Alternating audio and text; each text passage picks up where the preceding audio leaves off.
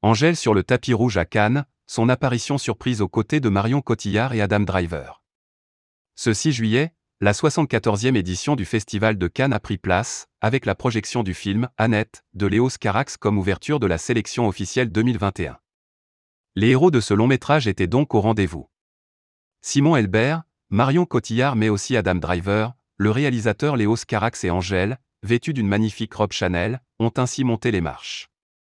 Un honneur pour l'interprète de Balance ton quoi, de retour au palais deux ans après avoir illuminé la cérémonie d'ouverture en 2019 c'est Léos Carax qui m'a proposé de jouer dans son film et j'ai accepté avec joie. C'est un cinéma qui me parle, grandiose.